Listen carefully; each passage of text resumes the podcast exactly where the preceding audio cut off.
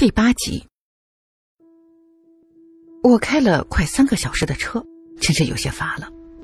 可是转眼一看，丁一呢还是紧闭着眼睛睡得很实。可想而知，他昨天开了一天的车，晚上呢又守了整宿的夜，该有多累了。两辆切诺基在荒漠之中一前一后的疾驶着，外面的天色越来越沉，能见度也是越来越低了。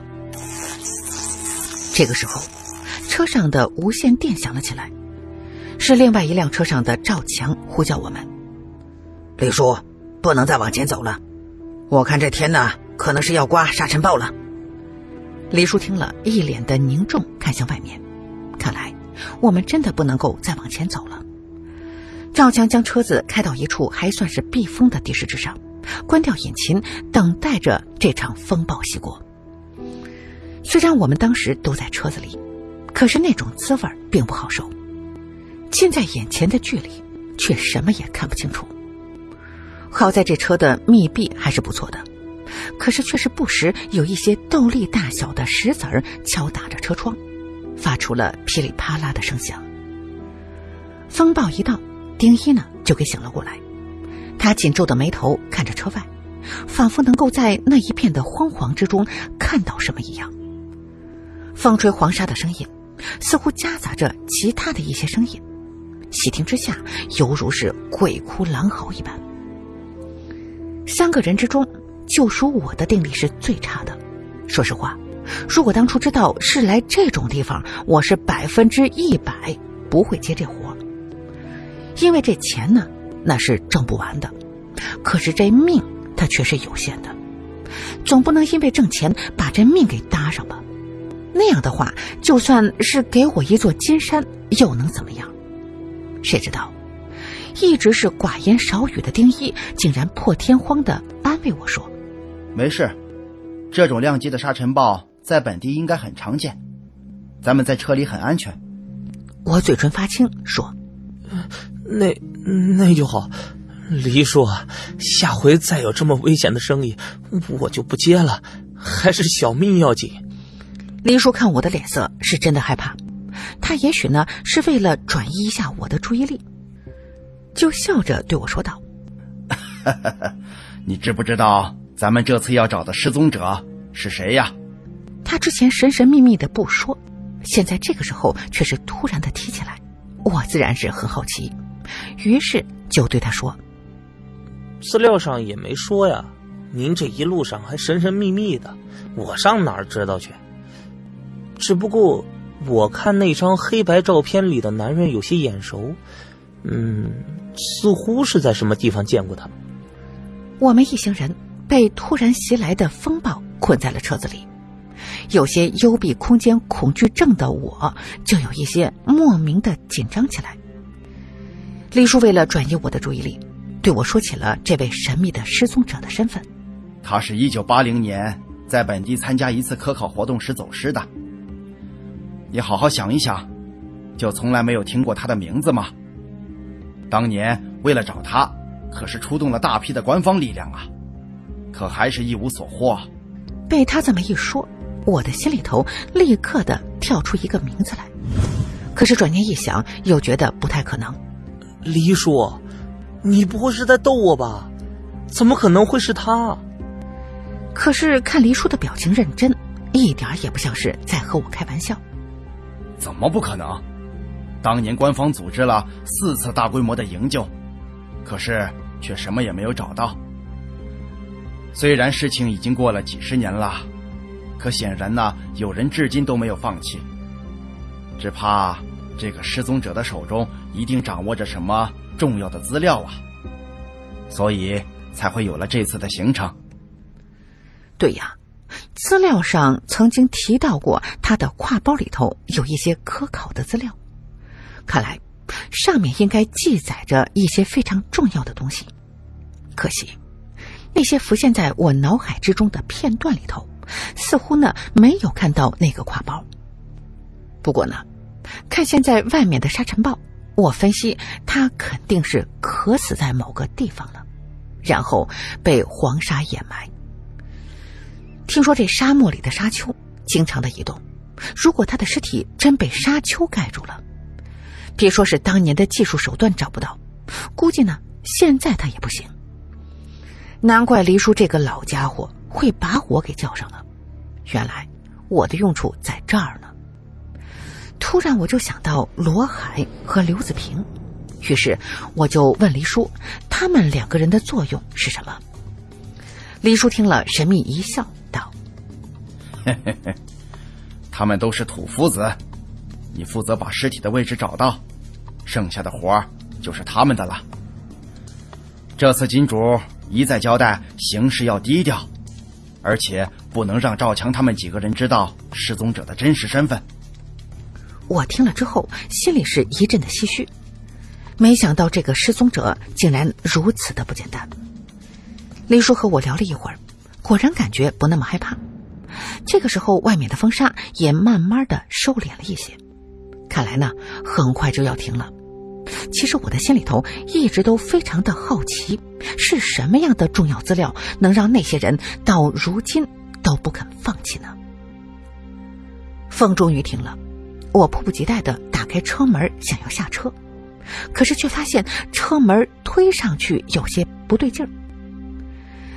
这车上的无线电这个时候传来了赵强的声音：“李叔，你们先不要着急下车，你们那台车的车门应该是被沙子埋上了一些，我这就让罗海过去帮你们。”我听了，就把头伸到了车窗之外，发现车窗的下边果然已经满是黄沙了，难怪我推不开门。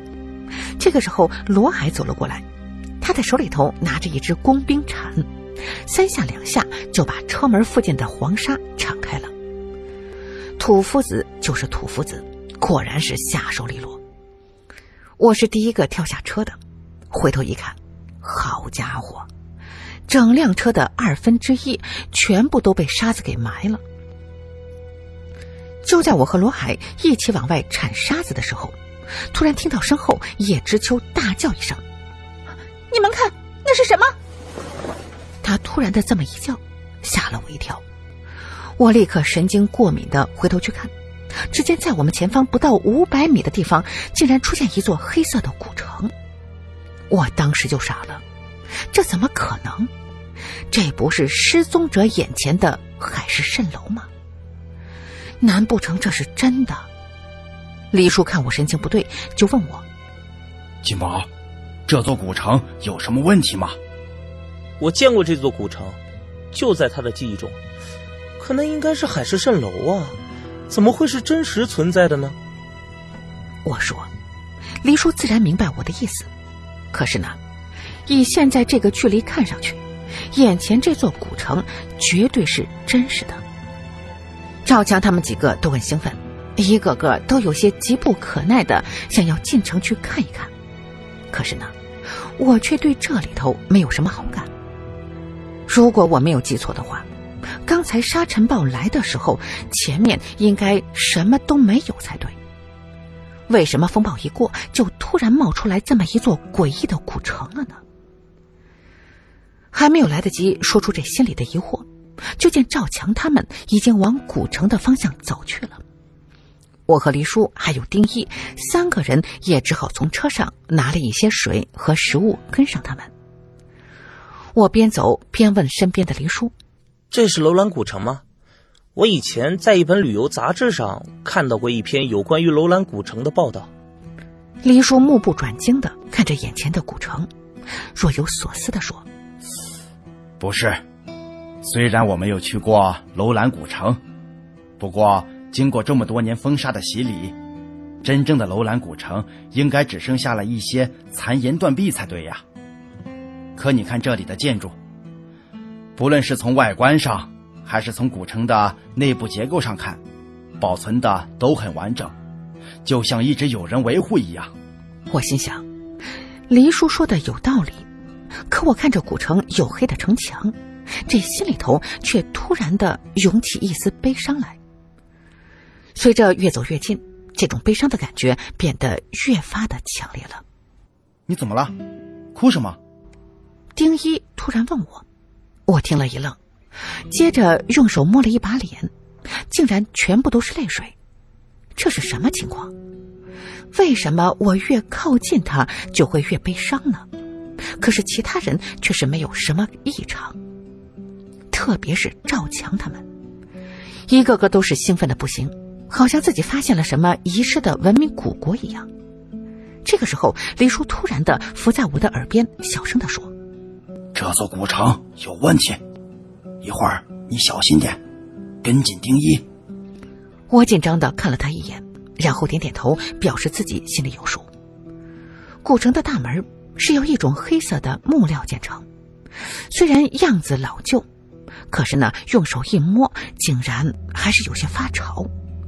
和周围的漫天黄沙对比，这里简直就像是另外一个世界一样。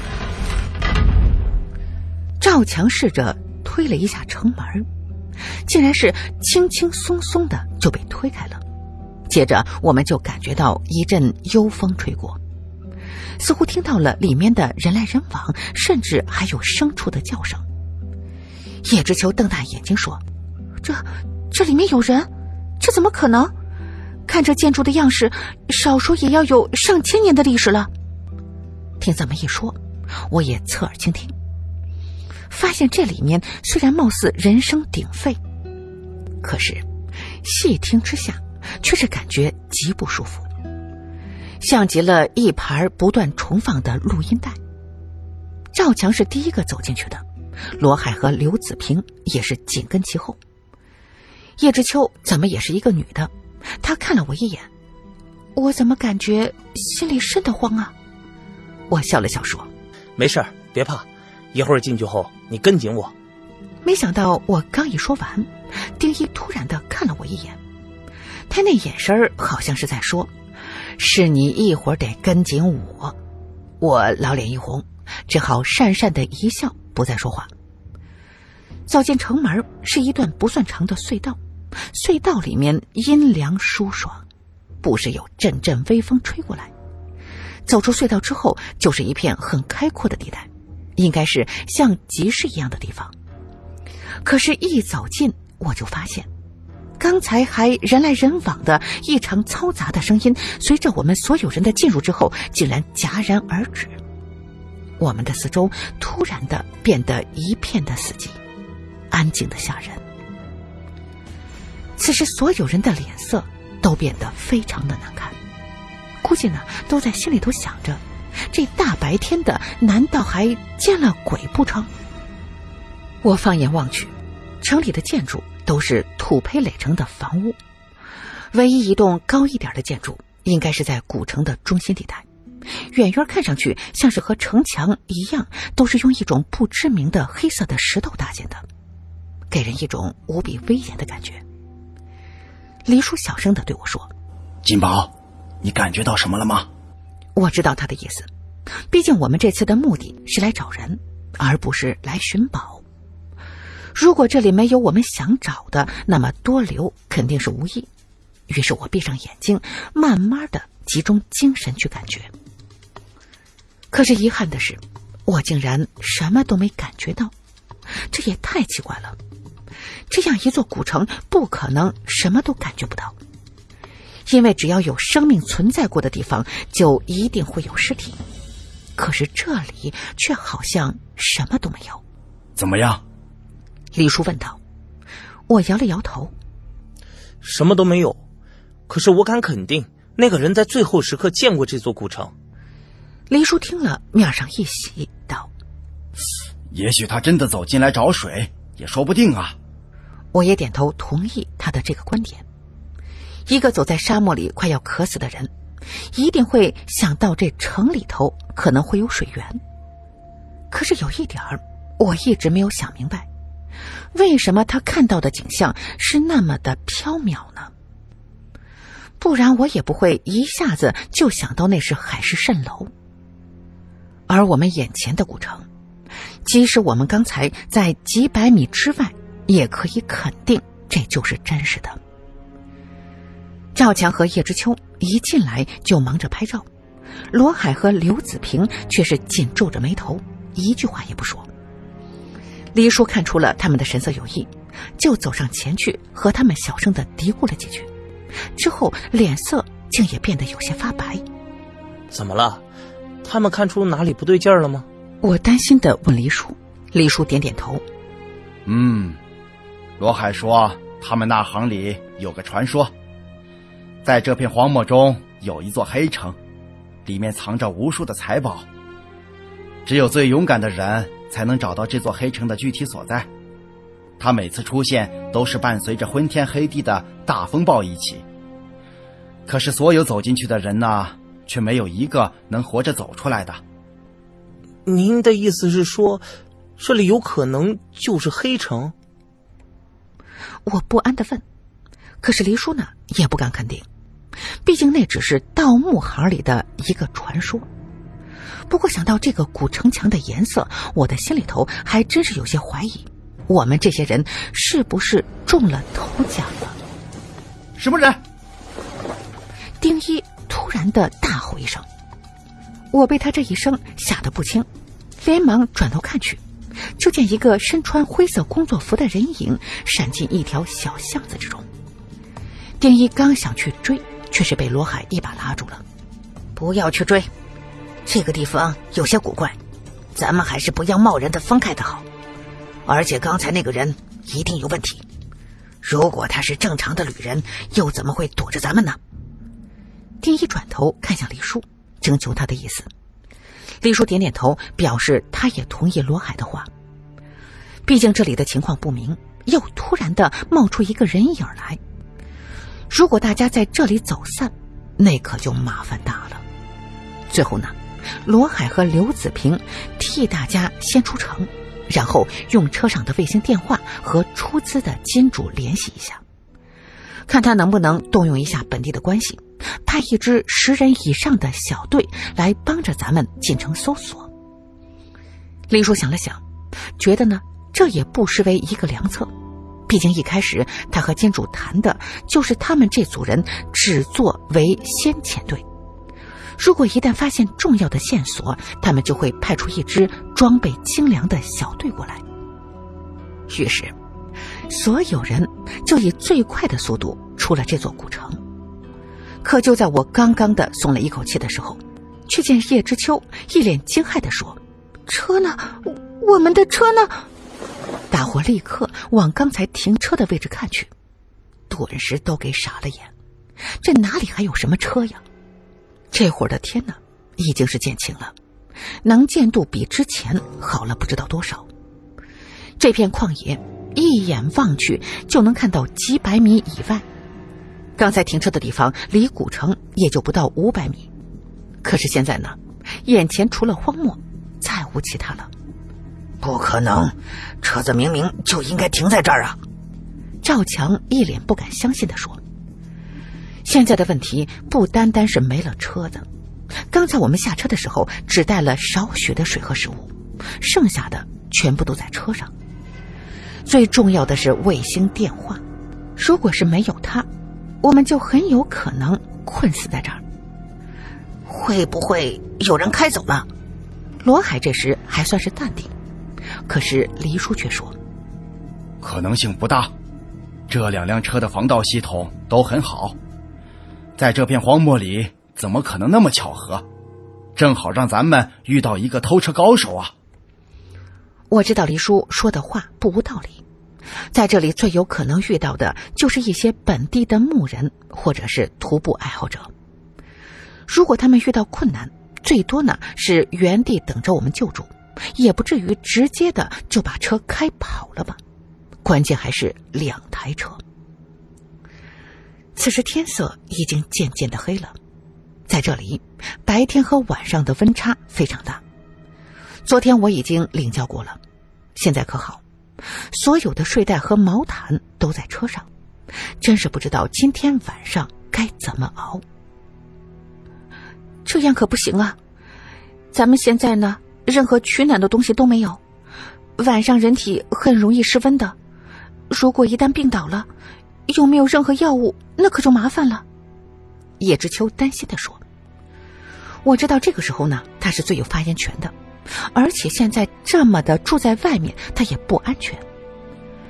谁知道夜里头会不会有什么大型的野兽出没？还有刚才的那个灰色的背影，更是一个极大的隐患。最后呢，我们一行人在夜幕降临之后，只能暂时躲进了那座神秘的古城里。这里虽然也不安全，可是最起码有地方遮风挡雨。大家身上的食物和水，如果是节省一点坚持到明天晚上。应该是没问题的，可是之后呢？如果到了那个时候我们还没有找到车子的话，只怕真就是要有大麻烦了。